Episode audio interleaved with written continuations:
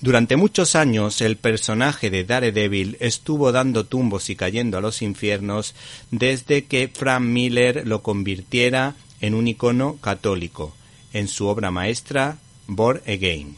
El caso es que en 2011 los editores, entiendo, que quisieran dar un giro a la carrera de este héroe de la cocina del infierno. Tras la apocalíptica Tierra de Sombras de Anthony Johnston, Roberto de la Torre y Marco Cecchetto. Esta novela gráfica titulada Daredevil Renacimiento editada por Panini es el epílogo de la citada En Tierra de Sombras o Tierra de Sombras. Por eso, eh, este TVO empieza explicando cómo se sienten los habitantes del barrio neoyorquino conocido como Hell's Kitchen, tras la desaparición de Daredevil, por una acción brutal de nuestro sufrido héroe, que se sacrificó en favor de sus vecinos.